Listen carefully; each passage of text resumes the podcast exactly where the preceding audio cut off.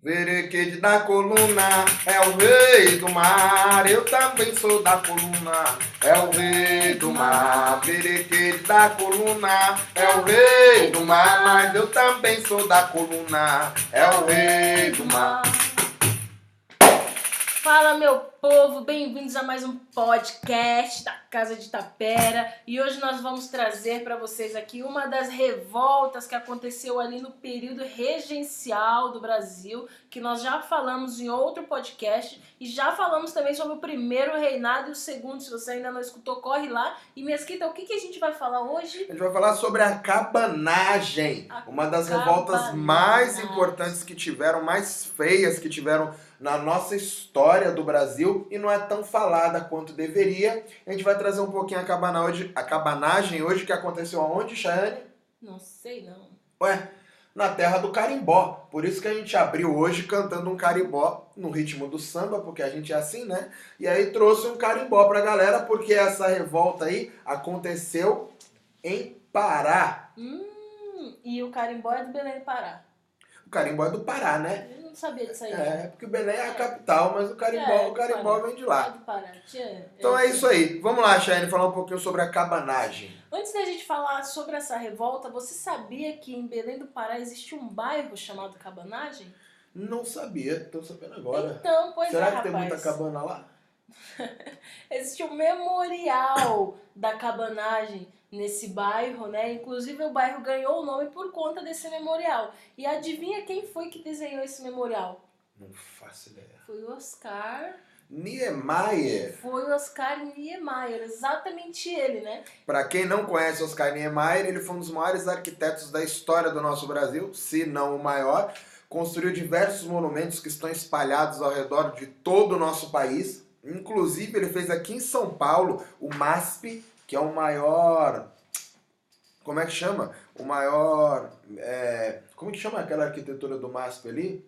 Bom, o maior mezanino, não sei se é um mezanino, mas tem um nome isso, que é o maior mezanino feito a céu aberto da América do Sul Hum. né, da América Latina inteira. É um, é um evento bem, bem importante, essa, essa coisa da construção do MASP. Ele demorou muito tempo para ficar pronto, foi muito esperado, foi um rebuliço gigantesco na época.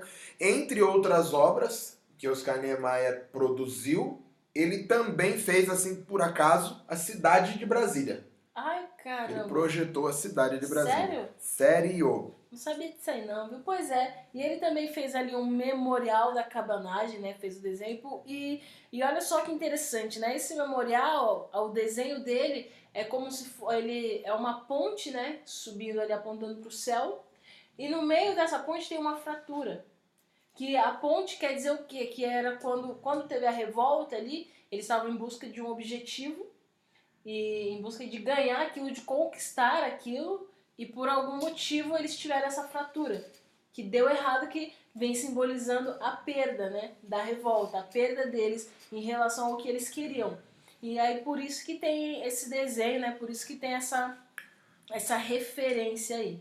Olha, certo? eu não sabia disso não. Agora você tá sabendo. Agora eu tô só- sabendo, agora eu tô sabendo. Agora, Mesquita, como a gente vai falar de Belém do Pará, eu queria saber um pouquinho é, sobre aquela história que, que diz que quando houve a independência do Brasil, em 1822, houve a independência e Belém do Pará, ele não ficou no Brasil, ele ficou com os portugueses. Sim, ele demorou, eles demoraram um ano para reconhecer a independência do Brasil e passar a responder pela coroa brasileira e não a coroa portuguesa. Eles Ah. só chegaram nisso em 1823, né, um, um pouquinho mais de um ano depois. Então, houve a independência e eles optaram por continuar com Portugal, é isso? Eles escolheram ficar do lado do- de Portugal. Na né, verdade, os processos de informação não rolavam igual aconteciam hoje, né? E o Belém, é, o Belém, o Pará, já era um estado meio que isolado na época, por ele ser longe das, das províncias capitais, né? E eles tinham inclusive uma capital, que era São Luís, na época. Hum. E São Luís, que ficava no Maranhão, né? E São Luís respondia direto à coroa em Lisboa e não a Salvador, que era a capital na época. Então eles já tinham isso. E por que São Luís? Porque o mapa ele era diferente do que é hoje. Você não tinha esse monte de estado, né? Nós tínhamos as províncias e a província era chamada de província do Grão-Pará e Maranhão. Essa foi a primeira província que tinha, que era gigantesca, que englobava Pará, Maranhão, Amapá, Amazonas, Roraima, Mato Grosso. Era todo mundo estava ali dentro dessa província do Grão-Pará. E o Grão-Pará, é, o que, que é o Grão-Pará, né? Quer dizer, grão quer dizer grande, né? Sim. E Pará vem da palavra tupi-guarani, que quer dizer e Paraná, Paraná, Paraná, Paraná, Paraná, e Paraná, e Paraná. O que quer dizer? Pará, Paraná, né? O Pará quer dizer água. Não água no sentido de água, né? Você tem o Paraná querendo dizer água, porém o Pará, Pará em si quer dizer rio-mar. O que é rio-mar? Rio do tamanho do mar, um rio como o mar. E eles estavam falando das afluentes ali do rio Pará e do rio Tocantins. Então você tinha o rio que descia um dos braços ali do, no rio Amazonas, Rio Negro, você tinha o rio Pará e ele desembocava ali junto com o rio Tocantins. Porém, o rio Tocantins ele é muito largo. Ele não é tão comprido, mas ele é muito largo. Largo a ponto de você não enxergar o outro lado em alguns pontos. Então ele era o mar. Aquilo é o mar, não é um rio. Então por isso o Pará, que era a província do Rio Mar, que era a província do Rio e do mar, aonde ficava o Rio Mar. Caramba. É, isso é bem legal. E esse foi o processo, você já consegue entender na sua cabeça o cenário, como acontecia que, né, que tinha muita mata, muita floresta, muita água, muito bicho, muito, muitos animais, muito tudo. Então era uma natureza bem vasta ali, tanto que durante esses processos aí, eles por que, que ficou tão grande? Porque eles mandaram um desses caras que vieram para colonizar ali no meio, para fazer as fronteiras, ele foi andando pelo meio da floresta ali, fazendo reconhecimento, até Quito, no Equador. Quando ele chegou lá, ele voltou cercando tudo e falou: Ó, oh, galera, a partir de agora isso aqui é nosso. Depois isso acabou mudando, teve várias guerras, mas eles pegaram uma quantia de terra, uma, uma fatia de terra gigantesca para poder ser essa província aí do Grão-Pará, Maranhão. Isso foi 1600 e cacetada. 1621, essa província aí, então era ligada à coroa portuguesa. Quando chegou nessa época que a gente está falando agora, eles já estavam acostumados a ter os portugueses nos cargos principais, os portugueses no comando, porque eles sempre fizeram isso. Então quando veio a independência, falaram, cara, não vou mudar de uma coisa que já está acontecendo para outra e ninguém me dá atenção, ninguém fala comigo aqui, então eu não, não reconheço ninguém. E aí você começou a ter esse processo. Hum. E depois, claro, a independência acabou chegando até lá, eles tiveram que guerrear, brigar pela independência deles, acabaram fazendo um acordo de, de livre espontânea pressão lá, morreu uma galera, tiveram algumas revoltas, né? Mas eles acabaram aceitando a independência, a grosso modo, e a independência chegou e eles reconheceram o Brasil, então. E aí o processo continuou. E qual que foi a grande jogada? Esse processo colocava no poder os presidentes das, das províncias. Porque eu esqueci de falar, em 1775, se eu não me engano, o, a província do Grão-Pará, Maranhão, separou. E aí você passou até a província do Maranhão com alguma coisa e o Grão-Pará passou a ser Grão-Pará Rio Negro. Porque depois o Amazonas acabou separando também. Então começou a ter algumas separações nesse meio, mas ainda não era esse monte de estado que a gente conhece hoje. Ok? Então, dentro dessas províncias, esse processo foi acontecendo. E aí, o que, que o, o, o rei começou a fazer? Começou a jogar para os caras lá pessoas, né? Que eram da confiança dele e que não eram as pessoas escolhidas pelo povo, gente da terra que entendiam quais eram os problemas. E isso começou a atrapalhar o povo, óbvio. E naturalmente começou a atrapalhar os nobres, porque os nobres passaram a não poder se eleger pelo povo, porque era sempre eleito por carta e direto do, do vindo do direto da capital. A panelinha, né? A, a famosa panelinha, né? Sim. Esse processo é, é um processo que desencadeia a cabanagem. Sim, a cabanagem foi um, um, É porque a gente fala da cabanagem, a gente entende assim que foi uma, uma revolta que aconteceu, que eles se rebelaram, muita gente morreu, mas na verdade não foi. A gente não teve uma cabanagem, a gente teve pelo menos cinco. Nossa! E a gente não teve cabanagem só no Pará, a gente teve uma cabanagem muito forte também em Pernambuco. Mas é outra coisa e não vem ao caso hoje. Mas a gente teve também uma cabanagem em Pernambuco. Então nós tivemos vários processos de cabanagem. A cabanagem foi um movimento. Não foi uma batalha que foi colocada, é que a gente coloca na cabeça como essa essa essa última leva aí da caba, Sim. a última onda, digamos assim, da- Da da- cabanagem. das cabanagens, Sim. né? Sim, né? E aí como, como que funciona, né? Quando, como você falou, né? Eu falei. O, a regência ali, quem estava no poder, na Era liderança, maestro. era sempre era sempre escolhido por eles. Então é meio que uma panelinha, né, Mesquita? Ali, né, entre eles, né? E quando que acontece essa revolta, do porquê que acontece essa, essa revolta ali no Pará? O Pará, ele ficava longe das capitais, dos centros, onde acontecia tudo, onde, onde girava a economia, onde girava todos os comércios, todas as decisões. Sim, que no começo era Salvador, depois passou no Rio de Janeiro. E aí, então eles, come... eles meio que ficaram excluídos. Quando eles começam a ficar excluídos ali, naturalmente, os comerciantes, todo aquele povo começa a vender menos, porque tem essa panelinha aqui, e aí eles começam a render menos também e começam a fazer tudo menos. Aí você come menos, tudo apodrece, tudo faz, e Sim, tudo porque vem e- e os impostos acabam saindo do mesmo jeito para fortalecer a coroa, mas ele não é fortalecido com segurança, por exemplo. Você não tinha força policial, o exército ajudando.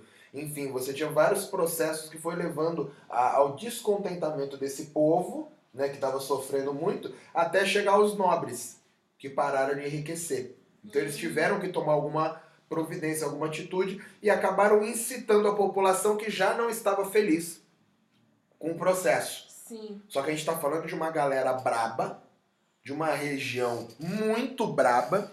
E por que esse- essa, essa região é assim? Porque é uma região onde você teve uma mistura muito grande de índios, indígenas, né? Com negros.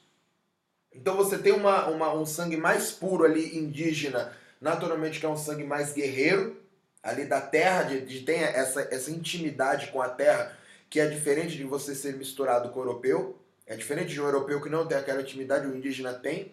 E o negro, que já tinha todo esse, esse processo da revolta, de ter vindo escravizado, de também ser ligado à natureza, de também conhecer e naturalmente ser junto com os indígenas, contra os brancos opressores. Então você tem uma mistura muito maior desse sangue dessa galera da terra. E tanto que até hoje, pô, você, você a fala a galera de Belém, de Manaus, todo mundo, é uma galera muito forte fisicamente, naturalmente, totalmente atléticos, todos eles. Né? E arrisco dizer que, geneticamente falando, essa galera, fisicamente, né, são os caras mais preparados do Brasil que tem. Todo mundo que vem de lá é muito forte, tem um controle de corpo total, os caras são incríveis falando para esporte isso. Tanto que a gente tem muitos campeões de jiu-jitsu que são de Manaus. sim. Então isso é uma coisa que já vem de lá de trás. Porque né, foi como a mistura foi feita, né? A miscigenação ali. E claro, você tinha os mestiços também dos brancos, né? Misturados com os brancos faz parte do processo. Então você tinha aquele, aquele caldeirão todo fervendo, certo? Sim.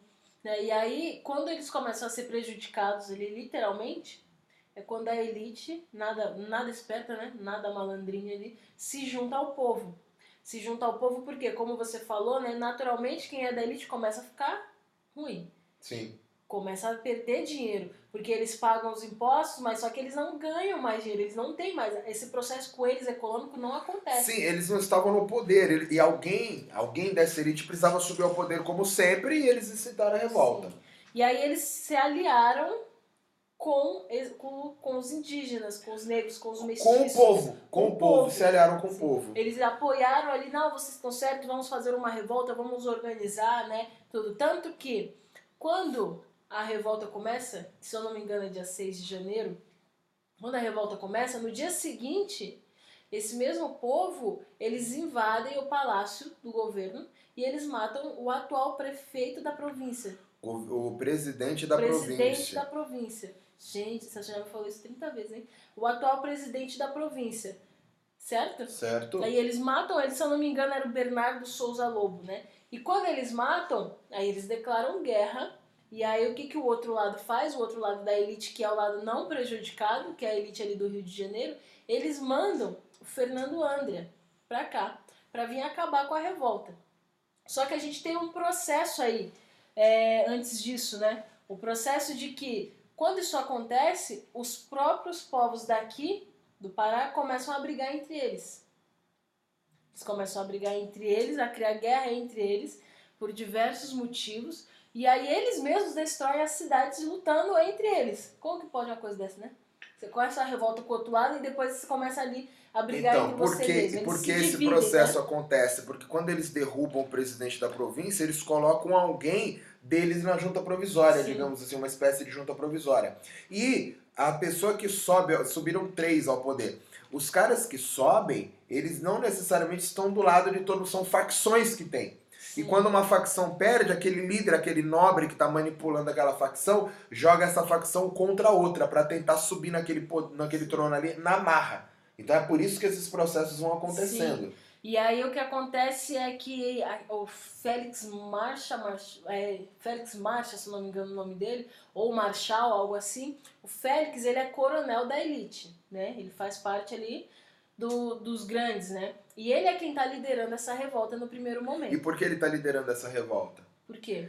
Porque ele era realmente um coronel, desses coronéis de carta comprada. Ele tinha até uma, uma carreira no exército, mas ele tinha ao lado dele, durante uma época, a Guarda Nacional, que estava ali com ele, porque ele era um representante da coroa. Hum, Porém, quando esse processo foi mudando, eles foram entendendo esse processo de outra maneira, ele foi mudando de lado. E aí, naturalmente, a Guarda Nacional que estava contra saiu e ele pegou a galera que estava com ele, ele de mercenários, e usou essa galera para ficar ao lado dele e incitar a revolta armada. Então ele tinha um poderio, digamos assim, militar que os outros não tinham. E ele foi um cara que esteve à frente da revolução, ali a guerra mesmo, lutada, a batalha, por isso, porque ele tinha um poder militar por Sim. trás dele. Isso deu tão errado que os, as próprias pessoas ali que estavam lutando do lado dele foram quem assassinaram ele. Foram quem foram contra ele, mataram ele. Sim, mas mataram ele porque quando ele subiu ao poder, a primeira coisa que ele fez foi fazer um acordo direto com a coroa, pedindo regalias para ele e aceitando em troca disso devolver, devolver o, o poder para a coroa. Ele falou, não, pode mandar alguém aqui que vocês queiram colocar no lugar que a gente, eu vou devolver o poder para vocês. Porém, eu quero isso, isso. Então ele devolveu, ele vendeu a galera que foi da- contra o que ele tinha feito. A Sim. revolução foi contra isso. Quando ele, ele subiu ao né? poder, ele fez exatamente isso que ele estava lutando contra.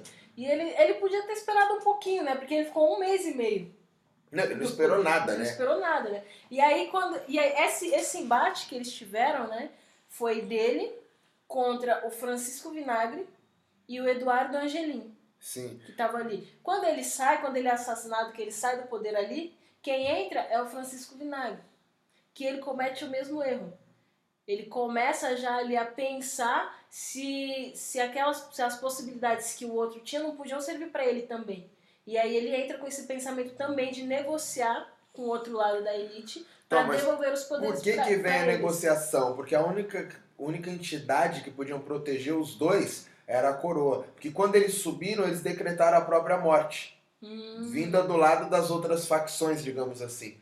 Então eles falaram, puta, eu subi, eu já verificou, sua carta marcada, não tenho o que fazer. A única maneira é derrubar esses caras do poder. Então ele dá um jeito de vender com aquilo e Oh. devolve as facções sim, em geral. aham. E ele falou, eu saio do poder, mas eu vou sair ganhando por cima e eu derrubo esses caras todos. Só que eu derrubar os líderes aí, que vão querer as cabeças, como eu fiz o acordo, eu tô fora, esses caras vão ser presos e eu me mantenho vivo.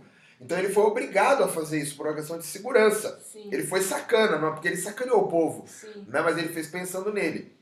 Quando entrou o próximo, tava com o mesmo problema na mão.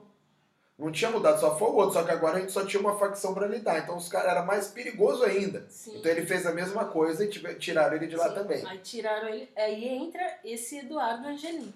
Sim. E aí quando ele entra, aparentemente ele não se vende, viu, gente? Acho que esse aí foi salvo. Então, mas sabe qual a- foi o processo? Ah. E- Essas facções que estavam lutando entre si, ficou tão confuso, tão confuso essa troca de poder que começou a perder a força com relação aos líderes. E aí o que, que o povo começou a fazer? Criar realmente aquela revolução do povo, que não era o que os líderes queriam. Então eles perderam o controle.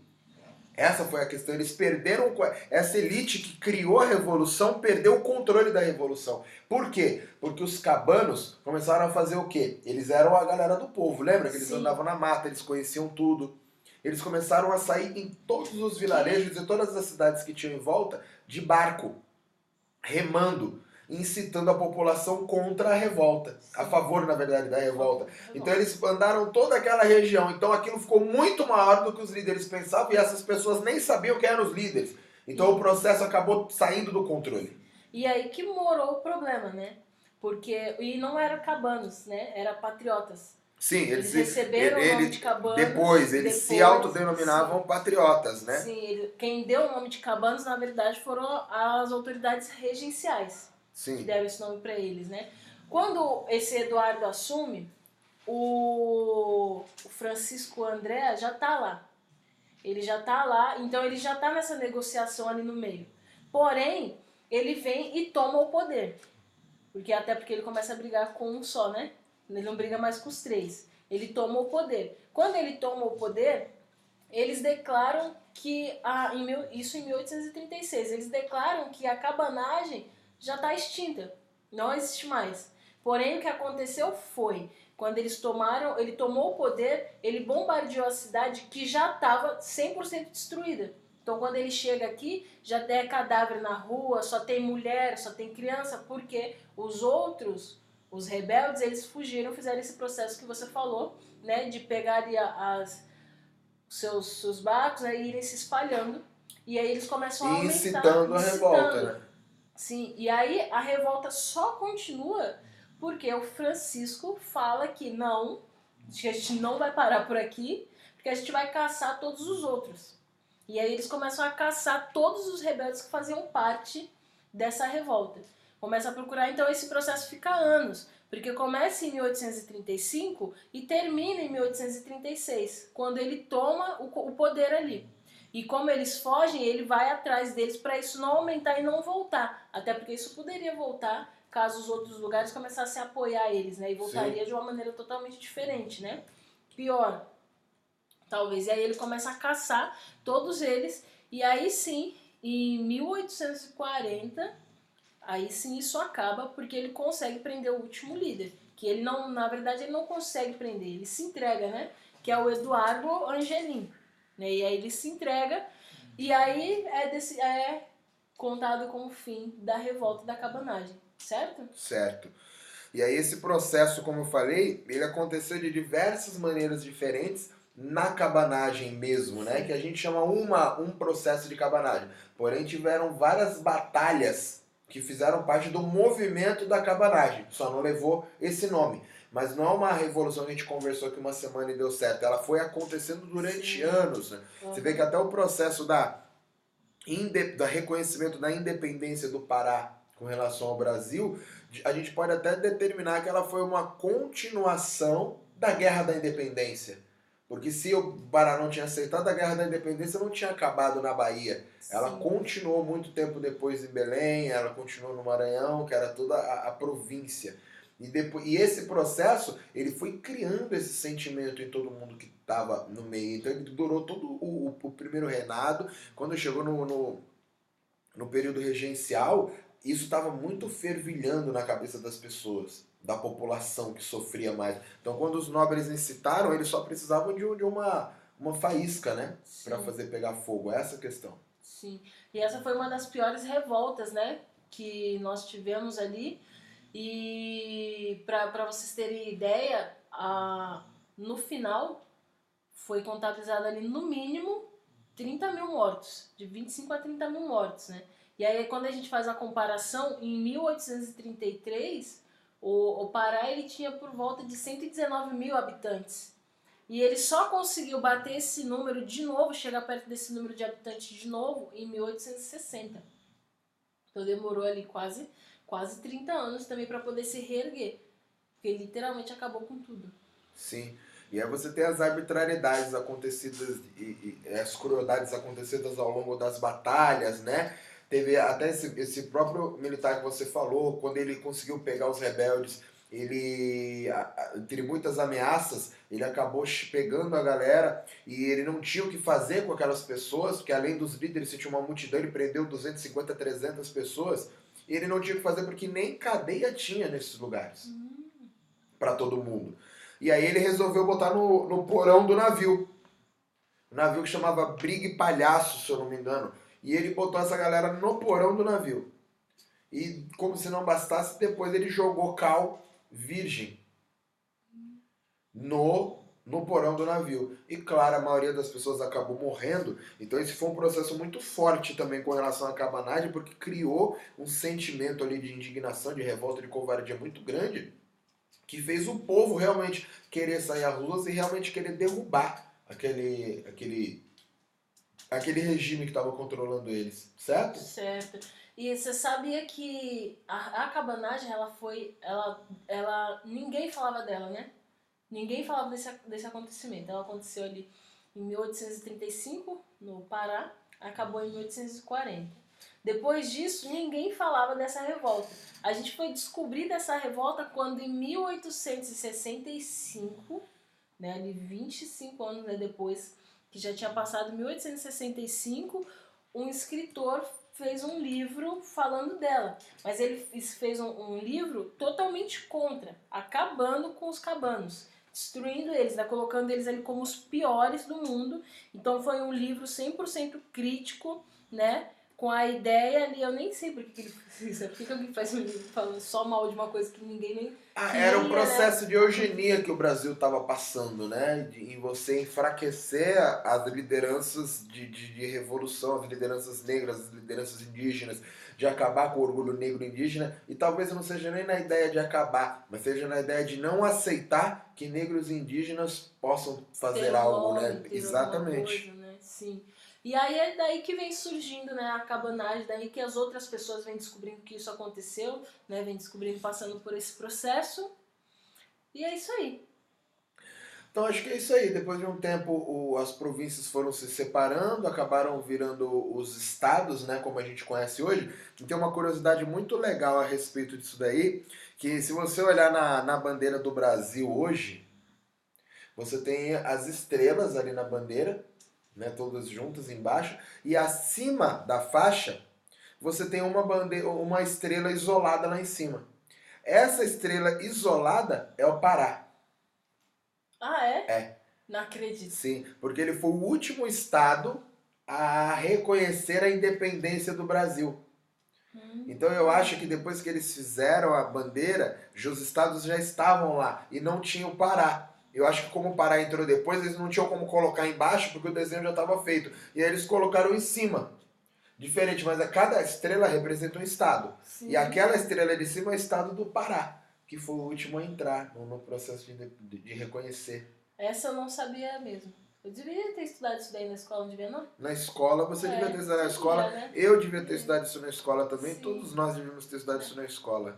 Certo? Bom, então é isso, né? Galera, não se esqueçam que nem tudo que nós dizemos aqui é 100% verdade, nem tudo é 100% mentira, até porque queimaram os nossos livros, a gente não sabe é, realmente de onde viemos 100%, como que tudo começou, como que tudo funcionou, e a gente também não, a gente também não sabe o processo que pode acontecer daqui para frente, né? Então vamos acompanhando aí, já já a gente vem com mais revoltas para vocês e é isso aí, Mosquita. É isso aí. Valeu, galera. Obrigado. Fui.